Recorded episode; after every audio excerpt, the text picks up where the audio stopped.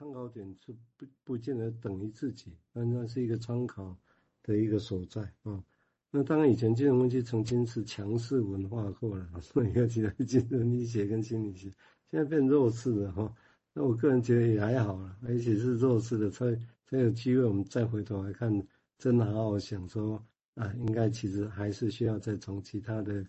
文小说啊、艺术、人类学上面回过头来，其实再谦虚的去理解人家怎么样看。一开始尤其心里提到人到底是怎么回事。人性到底是什么？哦，我是觉得这个反而也是一个一个有趣，对我个人呢、我是这样想的。当然，也许有些朋友问到，觉得金融分析还是很厉害。OK，我但是对我来讲，我觉得这个弱势承认是弱势，我觉得一点也不是坏事情。哦，这是好。我们接下来请瑞金谈谈他的想法，谢谢。嗯，好，那我就呃刚刚有贴出来哈，那就呃我我继续念文章的第三段哈。他说，一百多年前受过教育的人都知道，世界有一定而且明显可见的运转方式。每个人既是个体，也代表了特定的种族，本身就是某个国家种族和性别特征的总和。不同种类的人生来就注定不是比较聪明，不然就是比较懒散或守规矩或好战。好，然后政治呢是男性的领域，然后女性若是进入公领域呢，一般会认为他们会在这种慈善啊、传教或育儿的产业方面最为胜任。然后还会有一些呃以往的观点是移民就很容易削弱一国的呃一个国家的自然的活力哈，引起政治的极端主义啊，还有对动物的啊说动物呢值得人类善待，但是呢迟缓而比动物还要高等，好，然后需要我们帮助，但是不值得尊重。哦，那犯罪呢的人呢，生来就是呃会为非作歹，但有可能会改过迁善。哦，那同性恋者呢，自愿选择了堕落，但有可能呢，但也可能无药可救。哦，等等的，哈、哦，就是这些哈、哦，是以前哦，就是说好像有一个既定在讲的是好像有一个价值观运转的方式啦。哦，让人想来哈、哦，这个人类缺陷的人，哦，例如说盲人、聋哑人、瘸子、白痴、低能、疯子等等，好，最好躲在墙壁后面安静过活。好，那早年的这一种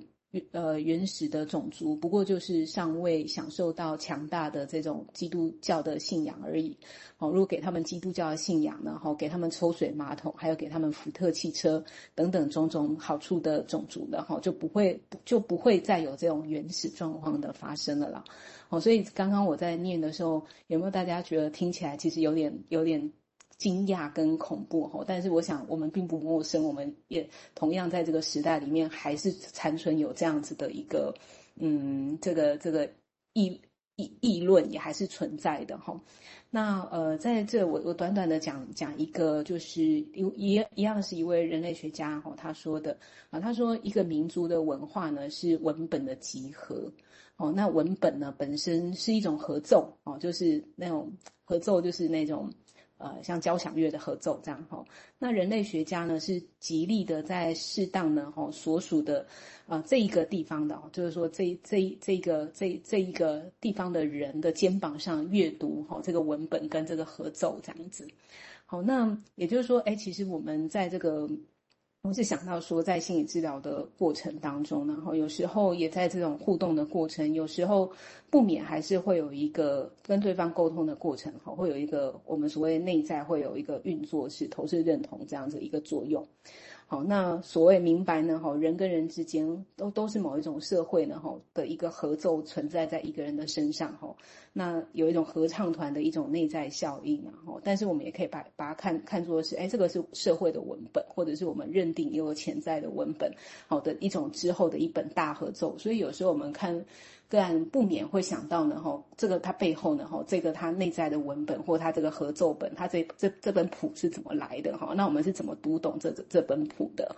好，那是真的是这样子吗？好，我们是怎么知道的？哦，那这个是意味着什么？哦，以及这里面还有什么样的一些信念？好，那我们怎么怎么读到？哈，那这些信念有多少有被我们曾经被检视过吗？好，先到这。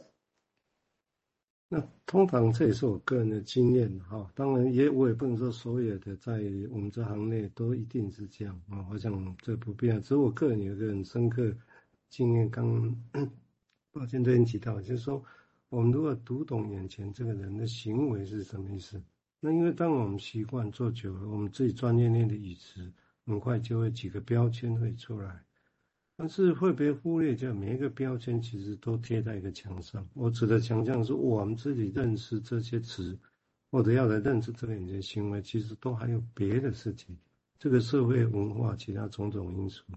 那只因为不被强调了，不被强调，就好像以为我们真的只是依照那几个词来跟对方互动这样而已。所以我觉得有点感觉上不太实际。哦，只是那是什么？我我刚这样讲也是很抽象。哦，所以那是什么？是的确真的需要回到像，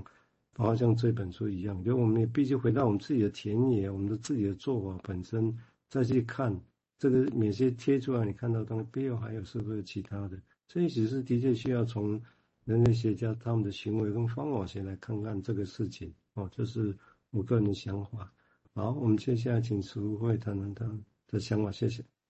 嗯，好，那诶。就是我们相较那个你的他们那个时代也快一百年了嘛，诶，应该一百多年了，所以我觉得那时候对于那个，比如说刚才呃瑞军讲那些，呃，比如说有些呃残障缺憾的，或是有些疯子或犯罪的，那我觉得那时候的那个宽容是少了一点。那在现在的那个提倡之后啊，好像那个宽容有多一点，可是我觉得那个标签，刚才那个蔡医师讲那个标记的东西。好像在人类的生活中还是存在的。那我记得我那时候在学变态心理学跟健康心理学的时候，那很记得就是那个一个中型曲线，就是那个在那个最大量的那个中型曲线正中间是 normal 的，那那个 normal 就显示大部分都在这个范围里面。那在两边的人他就在这个比较偏态，那天才是在一种偏态，那那个。哎，比如说有残障缺憾的啊，或者是有有一些先天疾患的，那他们都是属于少数人。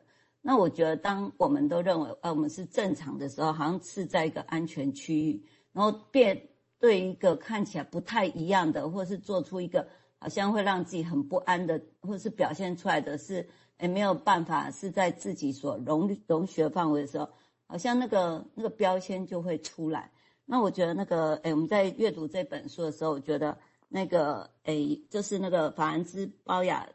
就是刚才讲的那个人类学的之父。我觉得他有个很棒的部分，他提出了那个文化的相对论，然后他就指出说，当我们并没有比其他的文化高一等，而是当你要对那个文化了解，你其实是要从那个文化本身进去，然后才能够去看它的到它的标准跟价值。所以，当我们在标签那些人是犯罪的啊，或是残疾的时候，有时候我们其实是用一个比较我们是 normal 的态度去看。那如果我们能够是进到他的现场，然后其实是比如说犯罪的，那其实他的成长，然后他怎么长到今天，然后最后是在一个犯罪的状态，我觉得好像得要进到他的文化，才能够比较有一个设身处地的去了解，好，他所发展出来，好像其实也不是他所能够掌控他的人生。好，先到这边。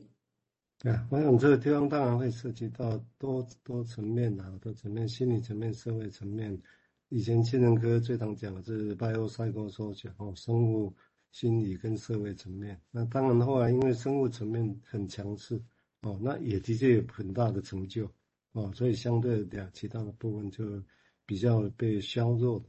所以对我们来讲，我们是极力的希望在至少在心理层面的哦，但是这同时。社会层面当然也不能忽略哦，所以 OK，我只是重复再提，我这个真的是需要啊，真的是需要做这些事情。好，我们接下来请瑞君再进一步谈他的想法，谢谢。嗯，好，那因为呃，就是讲同理心，大概是要用心去感应嘛，哦，那。诶，人类学家他是用身啊，就亲身要用他的年岁，还有他的行脚，哦，然后去，呃，真的在当地呃待哦很长的一段时间，所以是真实的时间，而不是一个我们感觉是意识流或时间流，哦，用想的或者是我感同身受，